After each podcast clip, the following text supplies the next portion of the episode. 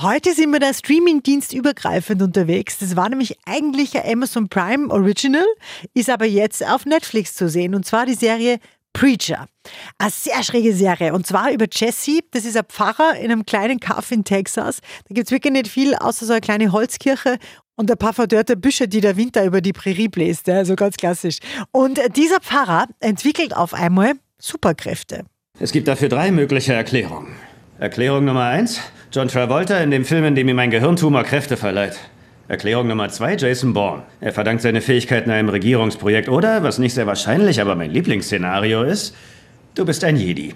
Und Nummer angenommen, dass es nicht Nummer eins ist, erwarten uns wahnsinnig aufregende Zeiten, oder?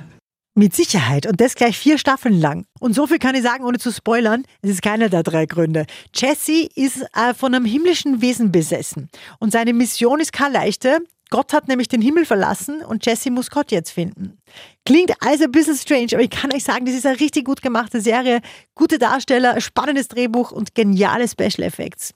Preacher auf Netflix kriegt von uns 9 von 10 Couchpunkten. Prediger, es reicht. Bin gleich soweit, Sheriff.